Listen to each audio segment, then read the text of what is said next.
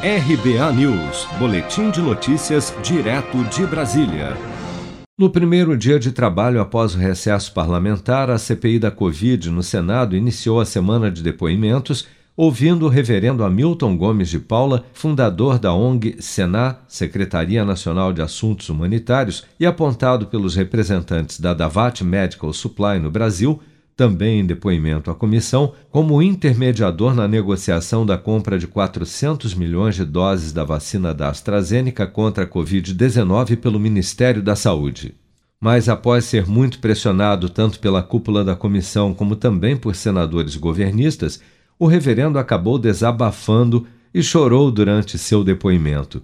Visivelmente abalado, Hamilton de Paula disse que se sentia culpado e pediu desculpas ao Brasil. Vamos acompanhar. Eu creio que foi o maior erro que eu fiz foi abrir a porta da minha casa aqui em Brasília. Eu sou de Brasília.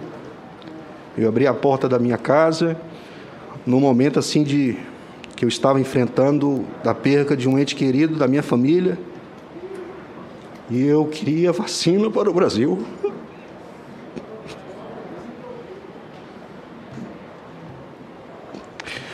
Eu me sinto tenho culpa, sim.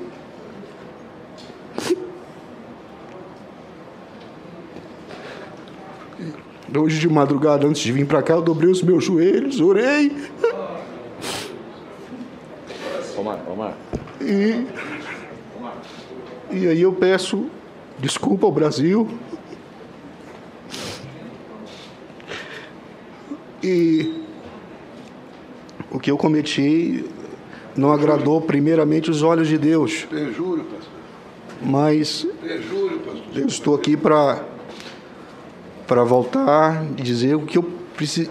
Quem me conhece sabe, lá na minha igreja eu tiro o meu sapato, eu dou o meu sapato para pessoas carentes que chegam lá. Tudo que eu tive, na, eu vendi o meu carro, vendi tudo que eu tinha para dar para a igreja. Quem me conhece sabe, e esse erro que cometi foi um erro que, se pudesse voltar atrás, eu voltaria. Hamilton de Paula também admitiu para os senadores ter uma conta no exterior na qual receberia doações sócio-humanitárias da Davat caso a venda dos imunizantes fosse concretizada com o Ministério da Saúde. Em relação à sua atuação durante a negociação, o reverendo afirmou ter recebido uma oferta da Davat Medical Supply diretamente do CEO da empresa nos Estados Unidos no valor de 11 dólares por dose de vacina. Afirmação desmentida horas mais tarde pela própria Davat, que por meio de nota declarou que a única oferta enviada diretamente ao Ministério da Saúde foi no valor de 10 dólares a dose.